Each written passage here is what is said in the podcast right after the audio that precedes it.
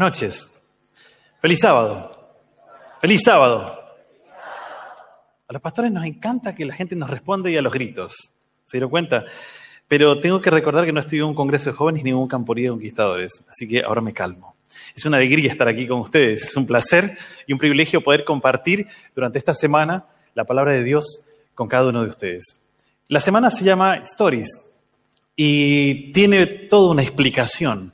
De hecho, yo quiero agradecer públicamente a quienes estuvieron acompañando este proceso de armado y eh, toda la, producción que ustedes ven aquí, desde el área de capellanía, el área de, multimedia, comunicación de la universidad. Muchas gracias a la administración por todo el acompañamiento y, y la recepción tan cálida que hemos recibido mi esposa y yo. Me han tratado como si yo hubiese sido un gran estudiante y me hubiera portado bien durante los seis años que estuve en la universidad. Así que muchísimas gracias por eso. Y para nosotros es un privilegio y un honor venir aquí a nuestro, a nuestro hogar, nuestra alma mater. Y venimos aquí. También quiero agradecer públicamente a dos personas que siempre nos ayudan en el momento de cuando tenemos un desafío y la idea es predicar y abrir la palabra. Y ella es Analía y él es Esteban. Siempre cruzamos ideas y la, idea principal de la semana de oración nació en una conversación y una serie de discusiones, una serie de discusiones. Así que muchísimas gracias para, ellos también. Eh, decía que siempre es lindo volver a la universidad y uno nota cuando uno está ya entrando en, en años, entrado en años, ¿verdad? Cuando llega a la universidad y empieza a mirar todas las cosas nuevas que hay, ¿verdad? Los que tienen padres que estudiaron acá lo captan. Ustedes están estudiando acá, lo traes a tu papá y tu papá lo primero que hace es pararse a la salida de allí, de, la, salida de la biblioteca, y mira hacia esta belleza de templo y dice, en mis tiempos no había eso. ¿Verdad que sí? ¿Alguno de ustedes lo dijo? Viejos. Mi esposa hoy entramos al comedor y comimos, después de tanto tiempo no comíamos juntos ahí en el comedor, dijo, qué modernidad. Sí comida vegana, estaba sacadísima, quería comerse todo. Digo, calmate, mi amor, que te vas a pasar en la tarjeta. Ah, cierto. Come entonces. Y le entró, mi esposa come como lima nueva. Hoy escuché eso de... No, no, tremendo, tremendo.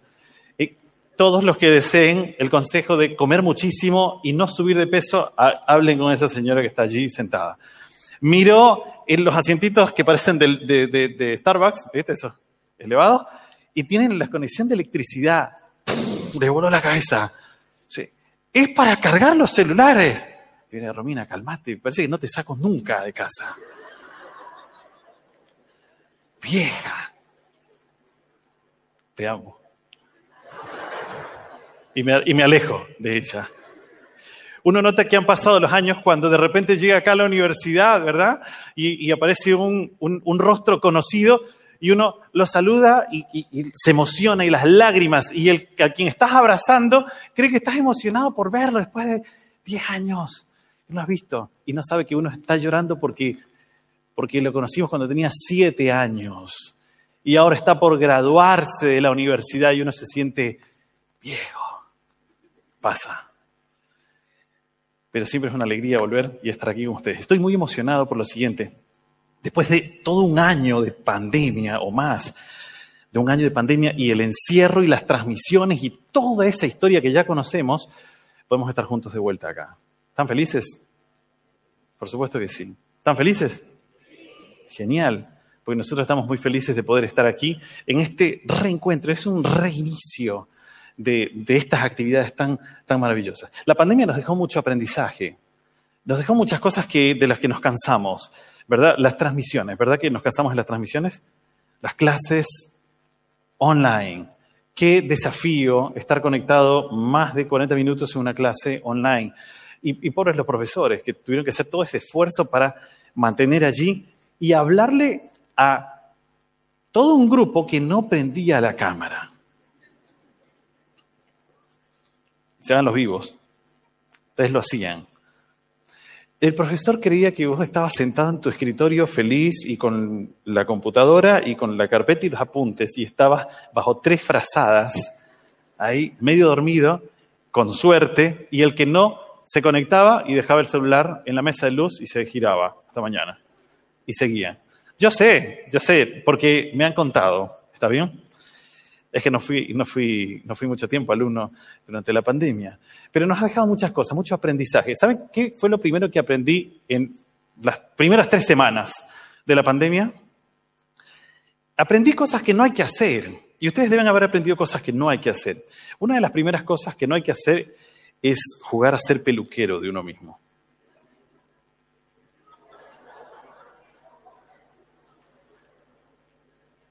Tercera semana le digo a mi esposa, ¿sabes qué? Quiero bajarme el pelo, ahí déjalo. Basta de reírse. Quiero, quiero bajarme y rebajarme así como, como, Cristiano Ronaldo que se ha dejado bien bajito el, el cabello y todo lo demás. Quedé como Bruce Willis.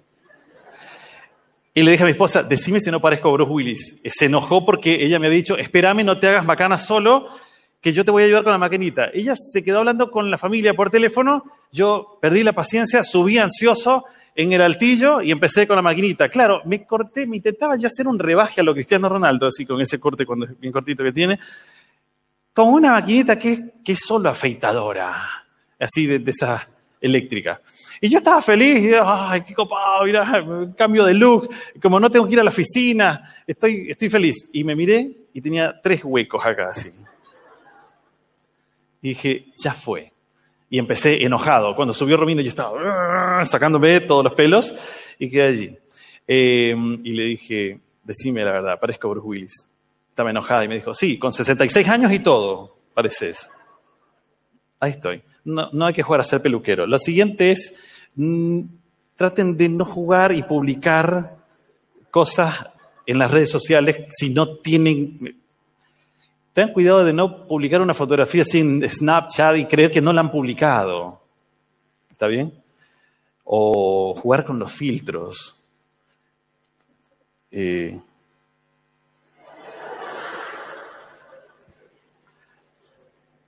No estoy viendo celulares y les agradezco y valoro mucho, porque de acá van a salir muchos stickers, cortame ya la imagen, déjame el loop. Y lo hace lento, como diciéndoles a ustedes, saquen foto ahora. La pandemia nos enseñó muchas cosas, nos enseñó muchísimas cosas, pero una de las cosas que más nos enseñó es que nosotros tenemos historias allí. Nos conectamos más con las redes sociales o con, diría, con ciertas plataformas que cuentan historias. Las, grandes, las grandes plataformas y grandes empresas de streaming se llenaron de plata durante todo este tiempo. Y el contenido que vos ves allí son todas historias, todas historias. La semana se llama Stories justamente porque la idea es ir explorando algunas historias de encuentros de Jesús con personas que les marcó la vida para siempre. Se llama Stories porque es una palabra que engloba a muchísimas, a muchísimas redes sociales, no a unas específicas. Muchas han tenido, muchísimas han tenido, y, el concepto sigue siendo el mismo, ¿verdad? En vertical te cuento una historia que dura cuánto? ¿Cuánto dura? No se hagan los que no saben de redes sociales, dale. Si están prendidos todo el día, 16 horas con el teléfono en la mano. ¿Cuántas horas dura una story? ¿Cuánto? 24 horas. Los que dijeron 18 horas, apártense de las redes sociales, ustedes son un peligro. 24 horas. Y la idea de esta semana de oración es que cada noche yo cuente una historia de la que vamos a extraer lecciones y cada noche al extraer lecciones las vamos a aplicar a nuestra vida. Y al aplicar a nuestra vida, yo sé que el Señor va a estar hablándote directamente a tu corazón. Cada noche una historia que se renovará 24 horas después, a la siguiente noche. ¿Está bien? Como las historias de las redes sociales. Y esa es la idea. Y te invito a eso, a explorar juntos las redes sociales del Señor. Las redes sociales de Jesús. ¿Sabes cuáles son? Los cuatro evangelios. El último capítulo, el último versículo del Evangelio según San Juan, Jesús, el, el escritor Juan, dijo, Jesús hizo tantos milagros, pero eh, como exagerando, ni todos los libros que se escribieran en el mundo, si todos se escribieran, no alcanzarían para contar todas las historias de los encuentros de Jesús, de los milagros de Jesús, de las enseñanzas de Jesús. Entonces me llevó a pensar lo siguiente, definitivamente, definitivamente, Mateo, Marcos, Lucas y Juan son las redes sociales de Jesús, donde él publicó, posteó historias específicas, porque había muchas más. Eligió las historias, inspiró a los escritores para que eligieran las historias que iban a ser comunes a nosotros dos mil años después. Dos mil años después. Y esas historias nos llegan hasta nosotros y son perlas maravillosas, encuentros maravillosos. Mi deseo y mi oración es que durante toda esta semana Él camine en el internado, en las aulas, por aquí, en el comedor, en tu noviazgo, que camine, que, que veas, que percibas que el Salvador está caminando a tu lado y que viene porque quiere escribir una historia contigo. De eso se trata esta semana de oración. Tengo que saludar a alguien, perdón, porque si no este, me van a, retar. Eh, queremos mandar un saludo muy grande a todas las personas que nos están escuchando, a todos los oyentes de la radio WAP que nos están escuchando en este momento. ¿Por qué ponía voz de locutor? Todos los amigos que están escuchándonos allí en en sus casas, en el auto, tal vez estás transitando la 25 de mayo y estás allí escuchándonos. Era el único nombre de calle que se conoce de la villa. Eh, un abrazo para vos. Gracias por quedarte ahí. Muchas gracias al canal también por estar transmitiendo esta programación. Un abrazo para cada uno de ustedes y, por supuesto, a nuestros amigos que nos escuchan a través de y nos están siguiendo a través de Facebook o a través de YouTube.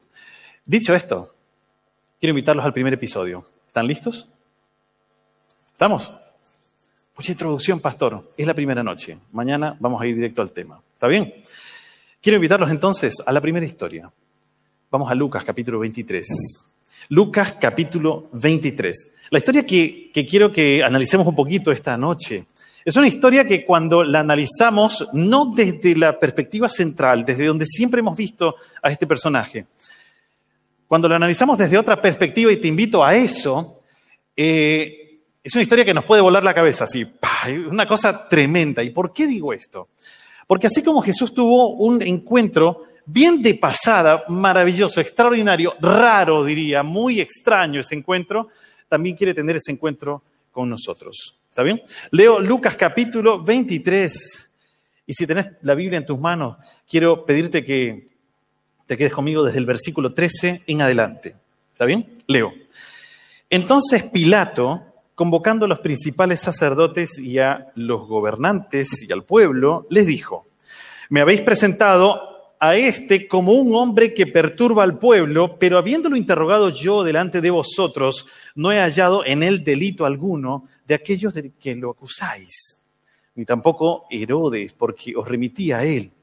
Nada digno de muerte ha hecho este hombre, así que lo soltaré después de castigarlo. Tenía la necesidad de soltarles uno en cada fiesta, un preso. Pero toda la multitud gritó a una diciendo, fuera con ese, suéltanos a quién Barrabás, y gritaron. Lo hemos visto, lo hemos escuchado en películas incluso esto. Este había sido echado en la cárcel por rebelión en la ciudad y por homicidio. Barrabás. Entonces les habló otra vez Pilato queriendo soltar a Jesús, pero ellos volvieron a gritar diciendo, crucifícalo, crucifícalo.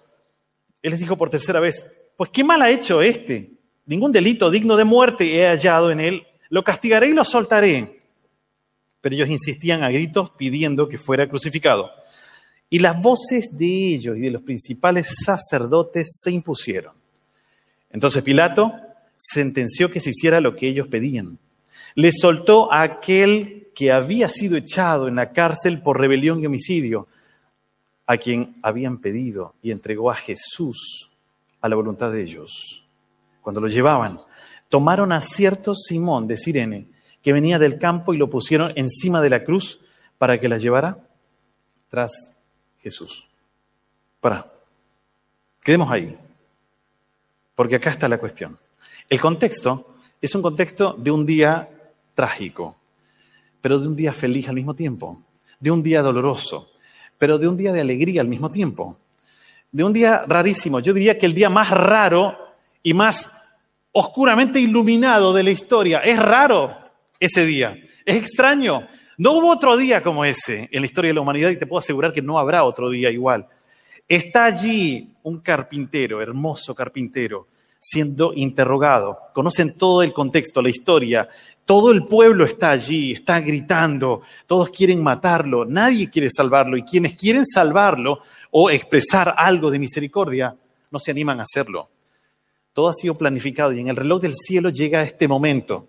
Jesús empieza a llevar entonces la cruz. Algunos dicen que era solo el travesaño, otros dicen que era toda la cruz. Empieza a llevarla por las calles de Jerusalén hacia afuera y tropieza un par de veces, cae, sale de la ciudad, sale de la ciudad. Y entonces ahí ocurre el encuentro. El encuentro es extraño, es raro, por cómo está presentado allí, pero es lindo al mismo tiempo. Aparece un tal Simón de Sirene. Simón de Sirene, proveniente de África, posiblemente un judío, se cree que era judío, eh, que vivía en África, habían judíos en distintos lugares del mundo en ese tiempo, pero había una comunidad importante en Sirene, en lo que hoy sería Libia, al norte de África. Y, recuerden el contexto en el que ocurre esto, es la fiesta de la Pascua, la famosa Pascua. Y Simón de Sirene posiblemente viaja con su esposa y sus dos hijos hacia ese lugar. No sabemos si se tomó un barco para llegar y, no sé, a Jope o por esa zona y de ahí ir hacia, ascender hacia Jerusalén. No sabemos si tomó eh, un burro. Los burros eran muy comunes en ese tiempo, aún hoy son comunes en ciertas zonas allí. Eh, no sabemos qué tipo de carruaje o si fue caminando. Yo, quiero creer que era una persona que, tenía un cierto pasar económico. El apóstol Pablo menciona en el último capítulo, a los romanos, eh, da a entender que la mamá, la esposa, perdón, de Simón y, su hijo viven en Roma. El otro escritor de los evangelios, Marcos, menciona que era papá de dos muchachos. Hmm. ¿Puedo tirar un desafío en Telegram? Yo estoy meta a regalar cosas en Telegram, después se hace cargo capellanía, ¿está bien? No ahora. Pero quiero que coloquen en Telegram, quienes están en Telegram, coloquen los nombres de los dos hijos que menciona, que se menciona en uno de los evangelios. Colóquenlo allí, el primero que lo haga y sea correcto, está bien, gana un premio. ¿Estamos? Nombre de los dos hijos. No, no, bueno, yo pensé que iban a ir a la Biblia, pero los deben estar googleando ustedes, conociéndolos. Seguramente lo están googleando, no importa, sea como sea, pueden escribirlo allí. Este hombre, yo no sé de qué manera llegó a Jerusalén, pero está en Jerusalén. Y, Simón entra a la historia de Cristo de una manera extraordinaria, pero que me causa gracia, me causa risa. Eh, me hace pensar en aquella persona, y, díganme ustedes, ¿cómo llaman a esa persona, a ese amigo, a esa amiga, que cuando vos mandás un mensaje al grupo de WhatsApp y, y decís, chicos, nos juntamos mañana a la noche para ver el partido a las nueve y hacemos unas pizzas, genial, listo. Y todo el mundo va allí, pero ese amigo cayó al día siguiente, cayó a esa hora. Y toca la puerta y le abren, ¿y qué pasó? Y queda así como el gif de John Travolta, ¿viste? Que, ¿sabe? Está perdido, tiene idea dónde está. Y dicen, era ayer. Simón de Sirene es como ese amigo que cuando vos salís de a las ocho y media de la mañana, nueve y media de la mañana, de un examen que te duró una hora y estudiaste desde hace tiempo, y, de repente salís feliz, ah, alegre, y aparece ese amigo pasando así, caminando, eh, ¿cómo anda muchachos? ¿Todo bien? ¿Todo bien? ¿Y vos? No viniste a rendir el examen. ¿Qué examen? El examen de hoy que teníamos y nada. Ah, era hoy. Yo pensé que era la próxima semana. Iba Pancho feliz, ¿viste? A ver a la novia o al novio. Por eso capaz que, ¿no? ¿Se olvidó? ¿Cómo se llama una persona así? ¿Cómo? ¿Cómo? Yo no quería decirlo. Gracias. Simón me aparece medio colgado en la historia. ¿Qué hace Simón en el campo en el día más importante de la historia de la humanidad? ¿Qué hace Simón viniendo del campo a la ciudad que se ha detenido completamente para ver este horroroso espectáculo? ¿Qué hace Simón en el campo? No sé si estaba cuidando las ovejas, no sé si fue a darle comer a los burros, no sé si estaba durmiendo allá, no sé si tiene una casa quinta en el campo, a las afueras de Jerusalén. No tengo idea qué estaba haciendo Simón, Pero estaba en el campo cuando todo el pueblo gritaba, crucifícalo, crucifícalo. En las calles de Jerusalén, la noche anterior, todo el mundo hablaba, murmullaba, eh, murmuraba, eh, algo está pasando. Los sacerdotes, mira, desde las persianas de, las ventanas miraban y pasaban los sacerdotes enojados, gritando cosas, eh, pasaban los soldados romanos, los guardias del templo, y, y a paso más bien calmo, el predicador que ellos ya conocían, aquel que convocaba multitudes en el templo, aquel que hacía cosas extraordinarias que nadie entendía cómo, lo reconocían como un maestro y él pasaba junto a ellos, de ida, de vuelta, de ida, de vuelta, por las calles que están tomando, tal vez están yendo a ver a Pilato. Y la gente murmura. Y Jerusalén es un secreto a voces de que algo está pasando. A la noche se escuchan ruidos en las calles y están ellos al amanecer hay gritos y toda la multitud, todo, Jerusalén llega hacia, hacia el, el palacio romano, la cárcel famosa en Jerusalén, donde está Pilato llevando adelante un juicio y de repente mientras se van acercando los sacerdotes se ponen a decirle qué cosas tienen que gritar y ahí se arma. Y ahí hay un griterío y se escucha a kilómetros de Jerusalén una turba desenfrenada que grita cosas. Está ensañada con este hombre que solo transmite paz. ¿Dónde está Simón? ¿Dónde está Simón? Simón pensó que el examen era la siguiente semana, más o menos. No sé qué estaba haciendo Simón en el campo, pero se me ocurre Simón fuera de contexto y de repente a la mañana termina de alimentar a los animales, capaz tenía un campo allí, capaz que había nacido en Sirene y había vivido hasta cierta edad y vino después a vivir a, Jerusalén, capaz que compró un campo, capaz que estaba allí, o capaz vino a celebrar la Pascua y se hospedó en casa de unos amigos en el campo, a las afueras de Jerusalén. Y de repente Simón empieza a caminar hacia Jerusalén y coincide con los ruidos que lo van guiando hacia qué puerta tiene que tomar para entender qué es lo que está pasando no hay ejércitos afuera de la ciudad. ¿Por qué la gente grita así? Y de repente, cuando se acerca hacia la multitud, de frente ve venir a un grupo de soldados. El cuadro que ve Simón y que queda pintado para siempre en su rostro es un cuadro que no entendió en ese momento. Ve a un hombre que tropieza varias veces y cae, viene lacerado, tiene una corona de espinas y la gente se le burla, lo escupe, le grita cosas feas, lo insulta. Y Simón piensa, ¿por qué ese maltrato con este hombre? ¿Quién es tan malo para golpear en el piso y patear en el piso a alguien que ya viene lastimado? El peso de la cruz sobre él termina de magullar al pobre maestro y cae allí una vez otra vez.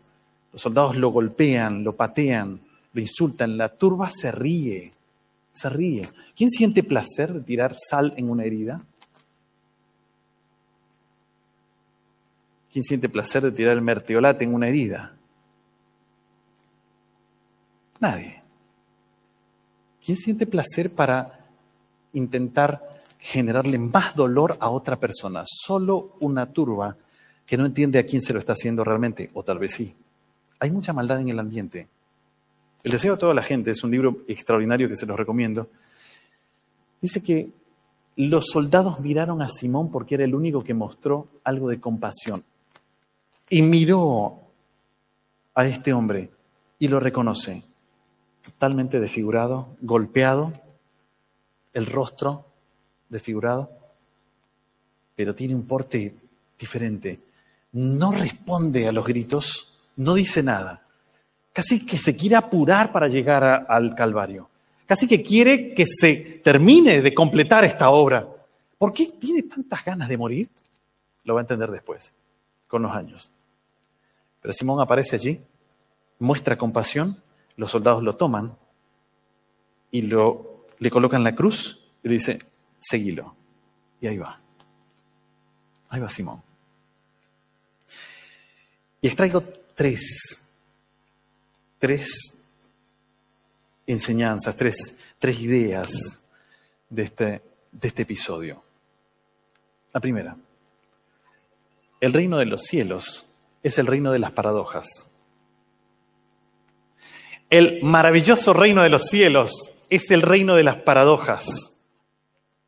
Es el reino de las cosas que no son lógicas para nuestra mentalidad humana. Es el reino que ocurre y funciona muchas veces al revés. Es un reino maravilloso, pero funciona al revés. Y, quienes son llamados a seguir o a ser, a ser participantes de este reino, quienes son llamados, son llamados a hacer las cosas al revés. Porque el que lo funda hace las cosas al revés. Y ya lo dijo el fundador, maravilloso carpintero que está llevando la cruz en ese momento y que después le entrega la cruz a Simón de Sirene. Dijo que hay que amar a quienes nos odian. ¿Dónde se entiende eso? No hay, no hay, no hay, no hay chance dentro de la mentalidad humana. No podés amar al que te odia. El, reino de los cielos es el reino de las paradojas. Es el reino de, de, los contrastes que a veces no tienen lógica, que muchas veces no hace falta entenderlo. Hay que aceptarlo. Hay que amar al, al líder que no hemos visto. Ahí tenés otra. El reino de los cielos está, está creado y fue creado por uno que no ha sido visto hace dos mil años y que creemos y sabemos que existe y que camina entre nosotros. Y muchos de nosotros hemos sido tocados profundamente por Él y lo sabemos. El reino de los cielos es un reino tan extraordinario y tan raro al mismo tiempo, tan extraño, tan loco para la humanidad, para la humanidad entera que había gente en la antigüedad que prefería morir, morir, morir, que le quiten la vida, que mueran, que no existan más, para no decir simplemente yo renuncio a mi fe. O no decir yo no creo. Era fácil, solo tenías que decirlo, amigo. Solo tenías que decirlo, nada más. No, no.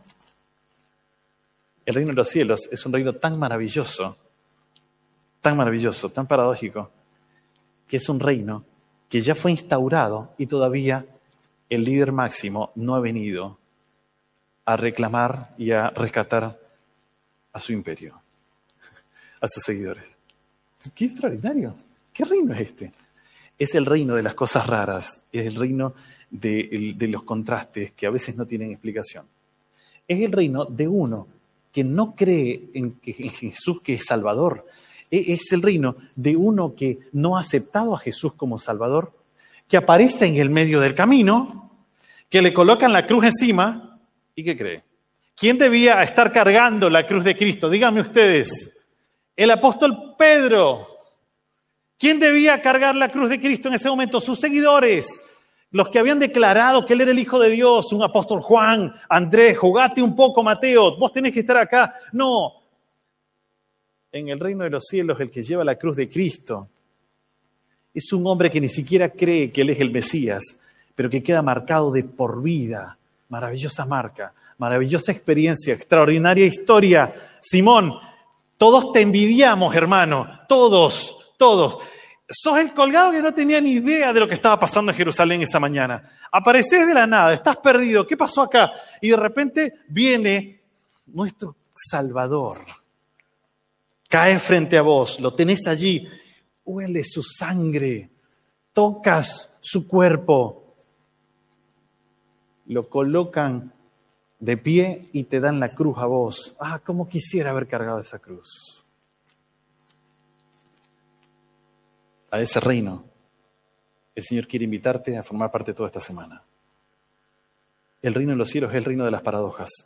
Segunda, no necesitas declarar de dónde venís o ser de un lugar específico para formar parte de este reino. En el reino de las paradojas no importa de dónde vienes, básicamente eso. Si venís del campo, no importa, puede ser parte. Venís de la ciudad, genial. Venís de un país pobre, no importa. Venís de un país rico, no importa. Venís de una familia donde todos estudiaron en la universidad, no importa venís de una familia donde nadie estudió en la universidad, venís de una familia atípica, ensamblada, los míos, los tuyos, los nuestros, no importa. En el reino de las paradojas no importa cuál es tu origen, no importa cuál es tu apellido, No importa qué pasó en, tu pasado, no importa cuál es tu historia, no importa cuán oscura sea tu historia, no importa cuán dolorosa sea tu historia. En el reino de las paradojas, no importa de dónde vienes, el tema es venir, es ir, es acercarse. De eso se trata y no necesitas más nada. Aparece Simón, no es un creyente declarado, y la experiencia y la aceptación ocurre en un instante. Y la salvación ocurre. Y posiblemente se lo contó a su esposa, y posiblemente a sus hijos, y se hicieron creyentes. Deduzco que para el momento en que Pablo escribe la carta a los romanos y que saluda a la esposa de Simón y a uno de los hijos, tal vez Simón ya habrá pasado al descanso. No lo sé. No lo sé. La historia de acá, la que vimos recientemente, del teólogo. Vos que contaste esa historia, quiero que sepas que no importa dónde vengas, ya sos parte del reino. Y el Señor te llamó para que guíes a otras personas hacia ese reino. No importa de dónde vengas, no importa lo que te dijeron, no importa si te hicieron bullying, no importa si te hicieron creer que no eres apto o apta para este reino. No importa de dónde vienes, la cuestión es venir, es acercarte, es aceptar la, la, invitación. La, cuestión es muy interesante lo, que ocurre acá. ¿Por qué, ¿Por qué, llego a estas conclusiones? Hay una palabra que aparece en el libro de Marcos eh, cuando cuenta esta historia.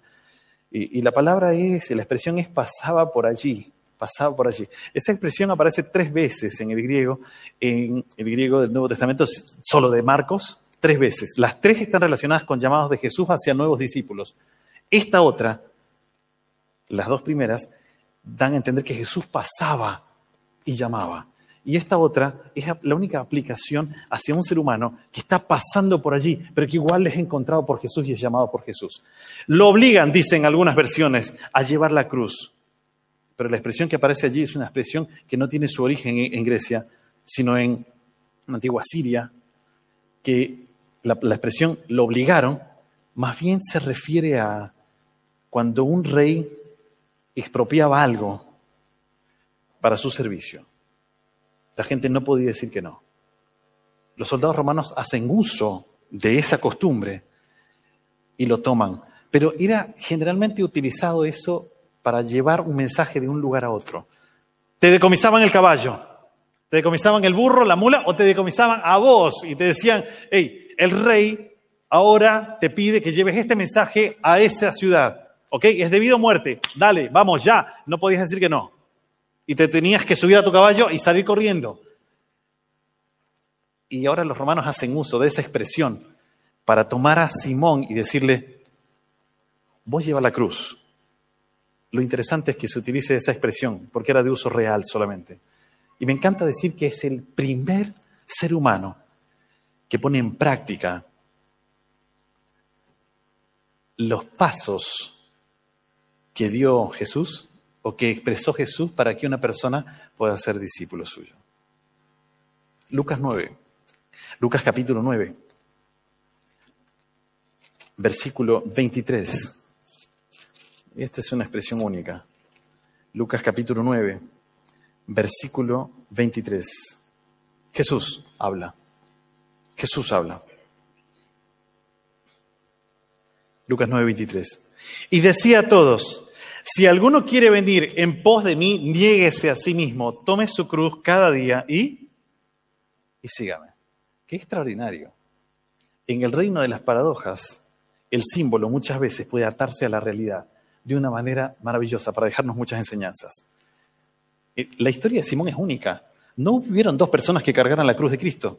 Fue único. para los teólogos, la historia de Simón es un hapax legomenon en los evangelios. ¡Wow! Me siento erudito. Bueno, así está bien, hapax legomenon se refiere a una palabra, pero estoy tomando esa figura. E, es, es algo que no ocurre en la Biblia, no ocurre nunca más en la Biblia. Es una expresión única. En el reino de la paradoja, el símbolo puede mezclarse con la realidad de una manera tan extraordinaria que Simón hace, sin saber exactamente lo que el Salvador dijo que tenía que hacer las personas si querían seguirlo.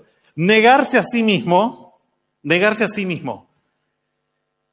Negarme a mí mismo es colocarme a mí en segundo lugar para que Él esté en primer lugar. Negarme a mí mismo significa que yo consulto el criterio del cielo antes de tomar cualquier decisión. Negarme a mí mismo significa, ok, yo no puedo hacerlo, pero tú puedes hacerlo. ¿Qué cosa? Desde lo más ínfimo hasta lo más grande. Negarme a mí mismo significa, Él sabe todo, puede todo, y aunque yo soy capaz de hacer esta tarea específica o esta otra, yo igual necesito que Él me oriente y Él me ayude. Negarme a mí mismo significa que aunque yo esté muy preparado para el examen, yo sé que si no dependo de Él, las cosas no van a salir bien. Negarme a mí mismo significa reconocer que no soy suficiente en fuerza, en capacidad, en, todo, básicamente. O no soy suficiente en nada. Negarse a sí mismo. Tomar la cruz. Tomar la cruz. Me, me gusta la expresión de 9.23 de Mateo que acabamos de leer, porque son todas órdenes. Si alguien quiere seguir en pos de mí, niéguese, es un imperativo. Levante y lleve la cruz cada día, porque la expresión significa eso, levantar la cruz y llevarla cada día. ¿Sabes qué significa eso? Que muchas veces, como cristianos, hemos de tropezar y hemos de caer. Jesús lo hizo. Y te puede pasar, y te va a pasar, y te ha pasado, y te va a pasar. Pero volvé a negarte y levanta esa cruz de vuelta si querés seguirlo. Levanta esa cruz. Muchas veces esa cruz nos puede causar dolor. Puede pasar. Muchas veces esa cruz puede causarnos algún tipo de, sufrimiento o rechazo de parte de otra gente. Pero manténete. Manténete allí. Sigue a Jesús. Levanta esa cruz y sigue a Jesús. ¿Querés ser un discípulo del reino? Tenés que hacerlo. Esta historia yo no quise contársela en cierta pregunta que me hizo un amigo, Gonzalo. Gonzalo, si estás allí, esta historia que te dije que iba a contar en la semana de oración, pero que no te la quise contar a vos la semana pasada. En, el primer distrito donde trabajé, en el ardiente Chaco, hermoso Chaco, ¿hay algún chaqueño por acá? ¿Chaqueño? Vamos todavía, ¿de qué parte? Sáenz Peña, muy bien. ¿Allá? Resistencia. Ja, muy bien. ¿Hay algún otro chaqueño? Vamos, chaqueña, ¿de dónde? Pampa del infierno. Gente, si ustedes creyeron que en la UAP hacía calor en el verano, es porque no fueron a Pampa del infierno. ¿En serio se llama Pampa del infierno? Hierve en el verano, ni el diablo se acerca por ahí, por más que se llame Pampa del infierno. ¿Algún otro chaqueño por acá? Sí, ¿de dónde? Sáenz Peña. Ah, ¿qué haces? ¿Todo bien? Ahí te reconocí. ¿Algún otro chaqueño en la sala? Allá. Campo Largo. También hierve en Campo Largo. ¿eh?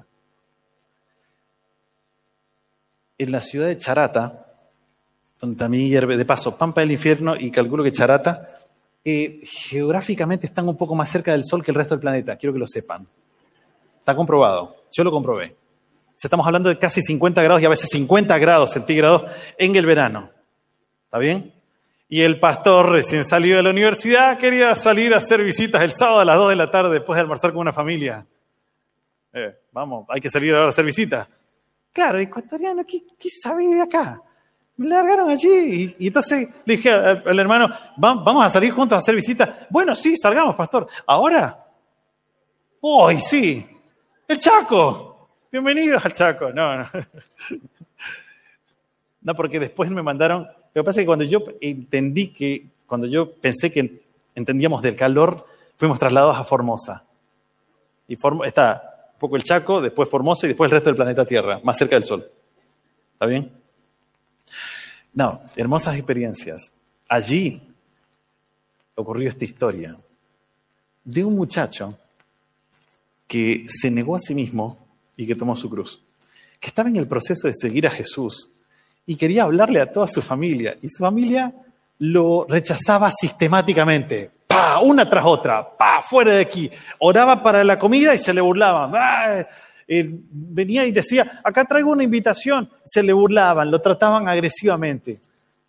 Y un día me, me hace esta invitación, porque él siempre pedía oración por su familia y me decía, pastor, eh, quiero que venga a comer esta noche a la casa, a mi casa con mis padres, eh, que vamos a estar todos juntos ahí con la familia.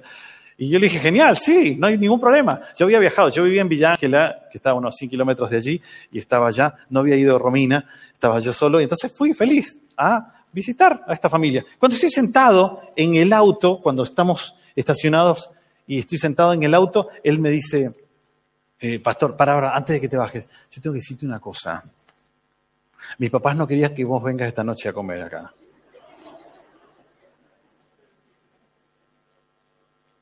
Yo casi convoco a la Junta de Iglesia para disciplinar a este muchacho.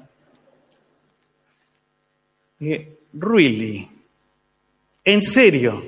Pero y ahora, no, no, no, tranquilo, pastor. Usted, usted espere el momento. Yo lo traigo acá para que usted les dé la estocada para que ellos empiecen a estudiar la Biblia. Amigo, ellos no quieren saber nada ni con Dios y mucho menos conmigo. Bueno, pastor, pero vamos a ver cómo sean las cosas. Y me acuerdo que hicimos una oración. El, papá era un ropero de un metro y... Era más alto que yo, un metro noventa de ver. Era grandote así. Y me recibió y me dijo, buenas noches. Y me dio la mano. Me sonrió y me mostró los colmillos. Dije, uff. Yo me sentía como una gacela entrando a la guarida de los leones. Y me saludó, frío. La esposa disimulaba. Hola, buenas noches. Sí, eh, nuestro hijo nos ha contado de usted y todo, muy amorosa tome asiento. Vino la hermana y cuando me miró yo dije, ya fue. Se sentó y me saludó, ¿qué tal? Buenas noches. Estaba así. Nos sentamos directamente en la mesa. Acá no había para ser sociales. Es la mesa. Usted fue invitado a comer y comerá. Listo.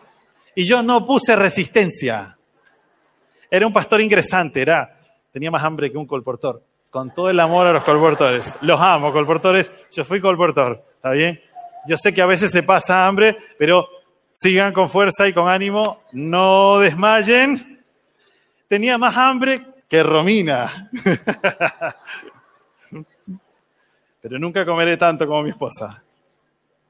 Y estoy allí, sentado, y recuerdo que traen las pizzas. Ahí. Entonces el José mira, está, empiezo a comer miraba. Gente, nadie hablaba posta en la mesa, nadie decía nada. Y yo estaba allí, yo dije, no pasa nada, mientras nadie diga nada, yo voy a comer acá, calladito, tranqui. Ya fue. Me invitaron a comer y yo voy a comer, no pasa nada. Estoy ahí, el papá estaba en la cabecera, la mamá acá, la hermana acá, mi amigo acá y yo acá. Y yo estaba rodeadísimo. Y yo comía, comía, llegó un momento, el papá hace un movimiento y se estira para atrás y empieza a gritar. Y yo me asusto. Y ¡ah! Y empieza a gritar, pero fuerte. Y empieza a decirme las palabras, ¿viste? Abrió la boca y uh, salió. Yo, ¡epa! Y, y, yo automáticamente pensé, ¿viste? El perseguido. Yo, uy, ya fue. ¿Qué pasó acá? Y se empieza a quejar y dice, estoy harto de este dolor, mamá, le dice, le, dice a la esposa. Mamá, estoy harto de este dolor, no aguanto, dice. Y, y me mira y me dice, 35 años, 30 años, 30 años. 30 años tengo trabajando y trabajo en tal, y, trabajaba muy bien, le iba muy bien, y, dice, pero tengo esta tensión hace años y no puedo dormir bien a las noches, son años que no duermo bien a las noches, ta, ta, ta, y se pone a contarme todas sus desgracias, y yo acá, interesante, y entonces me mira y me dice, ¿qué hago? Ya la a mí no. A mí no vas a hacer pisar palito, amigo. Yo no lo voy a hacer. Entonces, opté por algo light. Light. Dije, vaya un kinesiólogo. Es lo que yo haría. Mucha contractura, kinesiólogo, chao. Y que, no, pero que empezó a analizar, no, pero el kinesiólogo es carísimo, encima cada vez cobran más. Bueno, kinesiólogo, perdón, estoy bromeando. Eh, eh, es carísimo, además tendría que ir dos veces a la semana, es una locura, y siguió, y, se cambió la conversación, y yo seguí comiendo, dije, listo, vamos todavía, vamos, resistiendo acá. Y comí otra pizza, y ta, ta. Habíamos terminado de comer la pizza y la mamá trajo unos bizcochitos que ella había hecho, estaban espectaculares. Y el hombre hace otro movimiento y empieza a gritar otra vez. Yo dije, ahora vamos de vuelta. Y empezó, ¡ah! Y me dice, no, no, no, no puede ser, que no sé qué. Y encima me duele la cabeza y todo eso junto. Y pa, pa, pa, me empieza a decir. Y yo lo miro, me diciendo, bueno, pobrecito, ¿verdad? Porque debe ser feo. Está 30 años con ese dolor en la espalda, amigo. Yo no lo aguantaría. Yo no lo aguantaría. Y miro para abajo de vuelta y picoteo algo por acá y sigo comiendo y siento que me mira, todos los ojos me miran y me mira y me dice, dígame qué tengo que hacer. Y yo lo miro a mi amigo como diciendo, decir que no soy médico, hermano, soy pastor, me dedico a otra cosa. Y me mira serio y mi amigo me mira así como diciendo, dale pastor, tira la magia.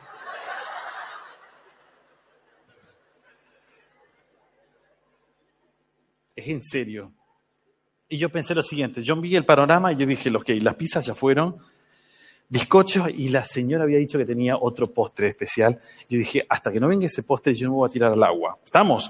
Entonces, yo pensaba dentro de mí. Y entonces me dice, ¿qué hago? Entonces lo miro y le digo, mire, ¿usted no quiere ir a un kinesiólogo? Deje el trabajo. Cambie de laburo, porque es evidente que ese trabajo hace 30 años que lo está agobiando. 30 años no está mal. Si usted renuncia, llega a un acuerdo, todos quedan felices. Además, ¿cuánto tiempo más le falta para trabajar? Y le tiro por allí. Y él, si no, no puedo dejar el trabajo a estas alturas de mi vida. No, me vuelvo loco. Mire, haga una cosa. Deje el trabajo con lo que le van a dar, coloque un negocio acá en casa. Y usted lo atiende acá en casa, ve la tele, viene acá, eh, come algo que, cocina su señora y está feliz. Todos son felices. Y a usted no tiene que salir de casa. Se le van a ir los dolores, está todo bien. Está pensando, Sí, no, pero una idea descabellada, no sé qué, y siguió. Y entonces yo piqué otro bizcocho más y seguí. Vino el otro postre que estaba espectacular. No me acuerdo si era una pasta frola, una cosa así. Una cosa espectacular. Comí. Tic, tic, tic, tic. Y el hombre hace por tercera vez el ruido y ahora con menos insultos se queja y dice, no, no, no, no, mi amor, no, no. Y se pone así y la esposa se pone detrás y empieza a darle unos masajes y todo lo demás. Y y me vuelve a mirar y por tercera me pregunta, vamos, dígame, ¿qué, qué, qué hago? Yo dije, esto no es normal. Ya le di dos soluciones que son muy lógicas.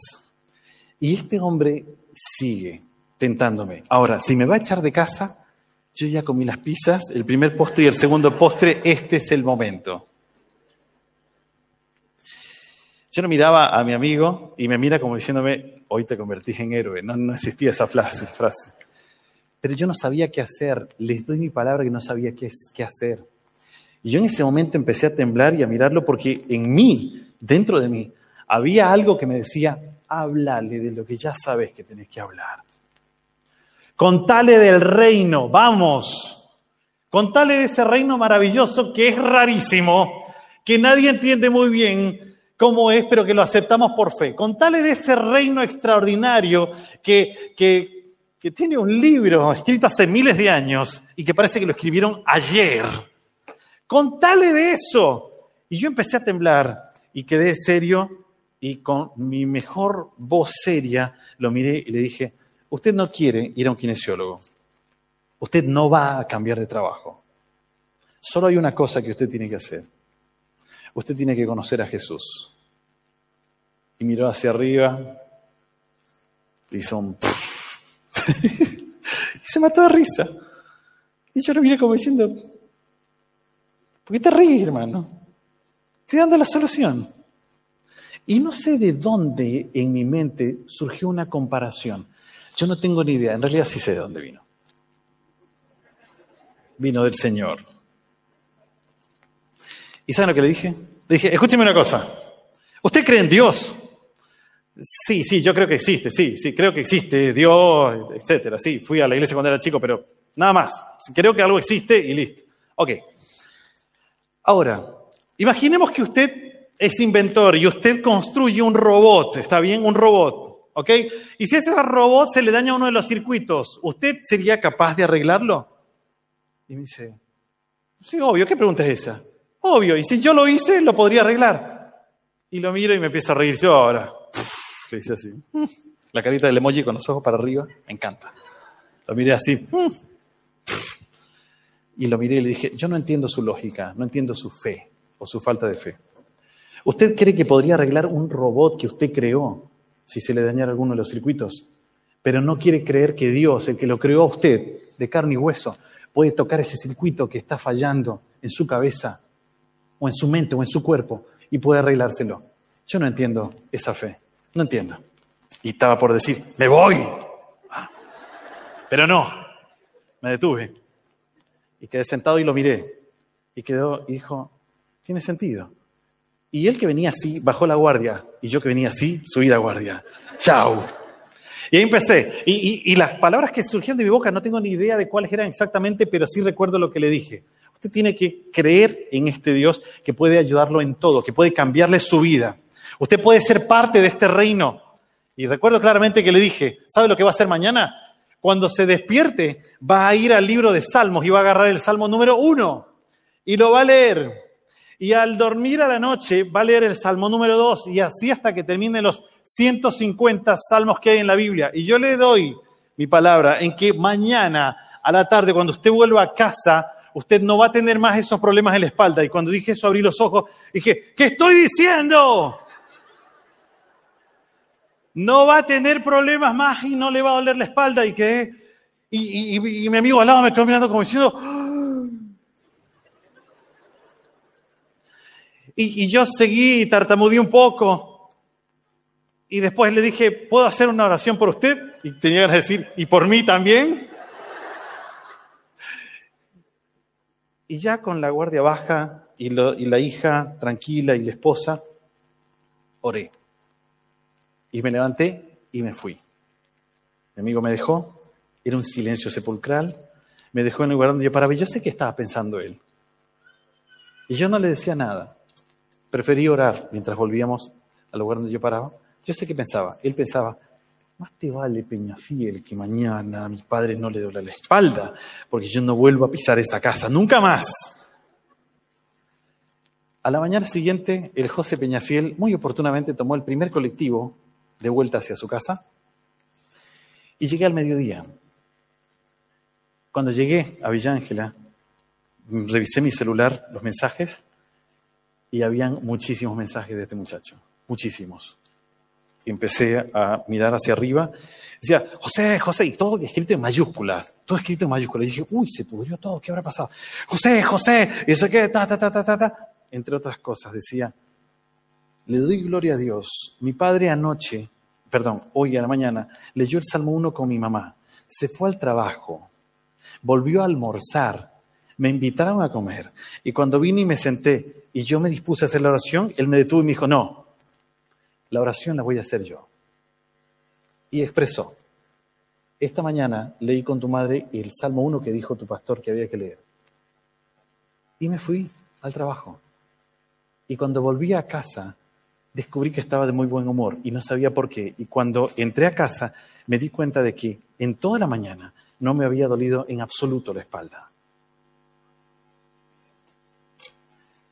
Y él glorificaba a Dios en el mensaje. Y me decía, José, José, ahora sí quieres que vengas a comer otra vez a casa.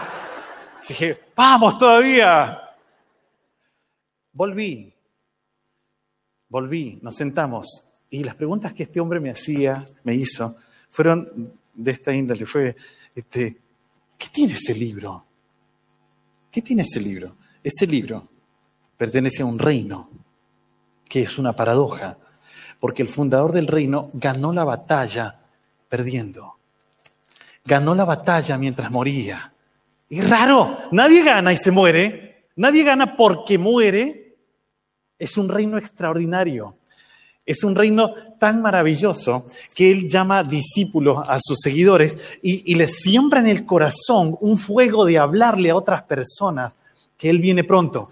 Este grupo humano que sigue este reino que adora al creador de este reino, lo sigue y a veces hasta las últimas consecuencias y no le da vergüenza a veces perder el laburo, no le da vergüenza eh, levantar la bandera de la verdad en, en un lugar donde no hay más que oposición o tinieblas y les gusta hacerlo y sienten tanta alegría de compartir las verdades de este reino con, con la gente. De eso se trata. Y sabe que esta gente espera que Él vuelva y creen que va a volver y va a volver pronto. y creen que este libro está lleno de mensajes que algunos están codificados, que cuando usted los decodifica le explota la cabeza. Es una cosa de locos. Es el reino de las paradojas. No se entienden. A veces es ilógico. Este reino, este libro, cuando usted lo estudia, usted descubre que tiene más fuerza para soportar golpes, no para golpear.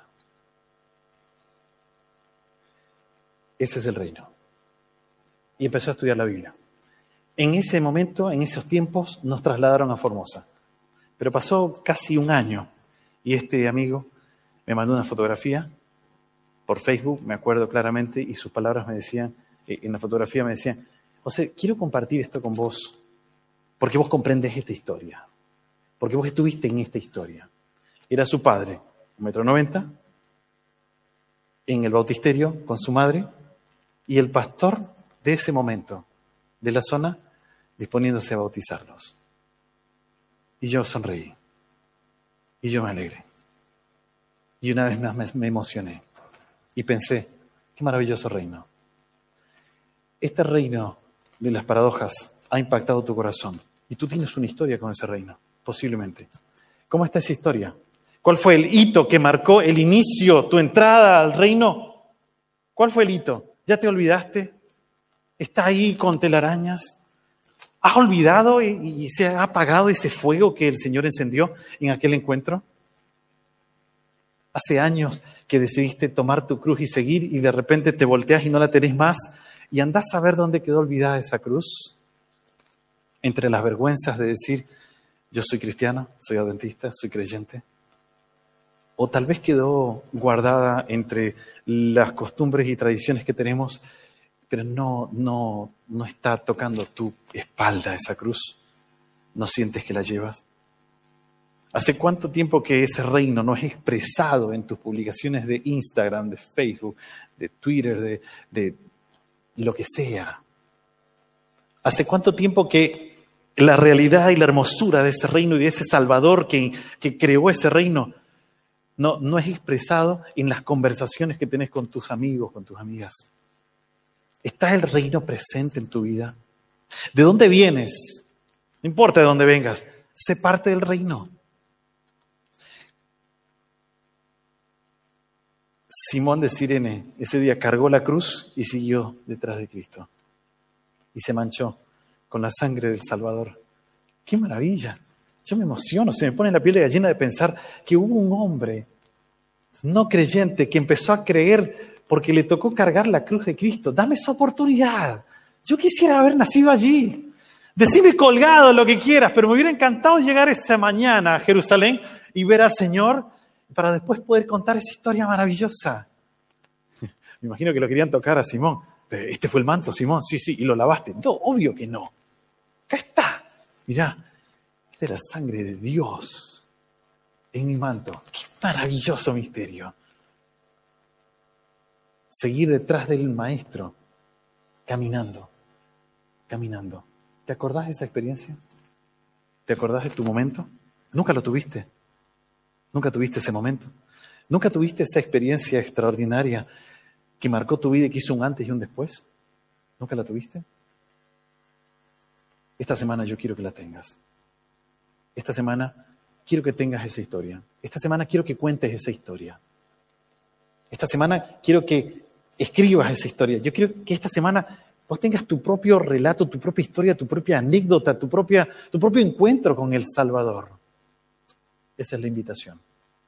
Y para vos, que ya la tuviste, ¿por qué está la cruz tirada por allí? ¿Está tirada? Yo quiero invitarte esta noche a levantar esa cruz. Una vez más esta noche. Levanta esa cruz. No la levantes con culpa, levantarla con gratitud. Levantarla con gratitud de uno que no solo llevó la cruz y tropezó y cayó, sino que después fue crucificado en esa cruz. Y que Él cargó esa cruz y ahora te hace esa invitación. Si deseas venir en pos de mí, carga tu cruz y sígueme. Ven conmigo. Más adelante Él va a decir que, que la carga no es tan pesada, es ligera, porque se disfruta como mi amigo que disfrutaba de ese momento cuando sus padres aceptaron a Cristo. Hasta eso la cruz era carga y era pesada, era dolorosa. Y puede pasar. Y yo no sé si le estoy hablando esta noche a algún, alguna persona que está, está cargando la cruz solo en casa. Yo no sé si vos estás allí cargando la cruz en medio de todas las burlas. ¿What? ¿Van a ser las 10? Perdón. Yo no sé si estás cargándola de esa manera, pero te quiero invitar a que no desistas.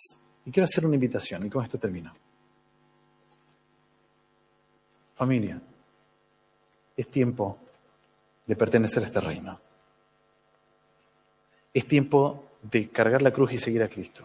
Es tiempo de maravillarnos de vuelta con esta paradoja tan extraordinaria que es la salvación que no siempre la entenderemos. Yo quiero preguntar esta noche, ¿hay alguien que le quiere decir al Señor, Señor, yo quiero pertenecer a este reino? Yo quiero pertenecer a este reino. ¿Hay alguien que ya pertenece, pero que quiere decirle al Señor, yo dejé mi cruz tirada y yo quiero volver a levantarla? Dame una oportunidad más, yo quiero, ayúdame a levantarla. ¿Hay alguien que le quiere decir eso al Señor? Gloria a Dios. Gloria a Dios. Para vos, quiero invitarte a ponerte en pie, porque quiero hacer una oración por vos. Si levantaste la mano quiero, hacer una oración por vos. Pero si no estás seguro de esta decisión, por favor, sentate de vuelta, no hay problema. Yo te quiero invitar a lo extraordinario.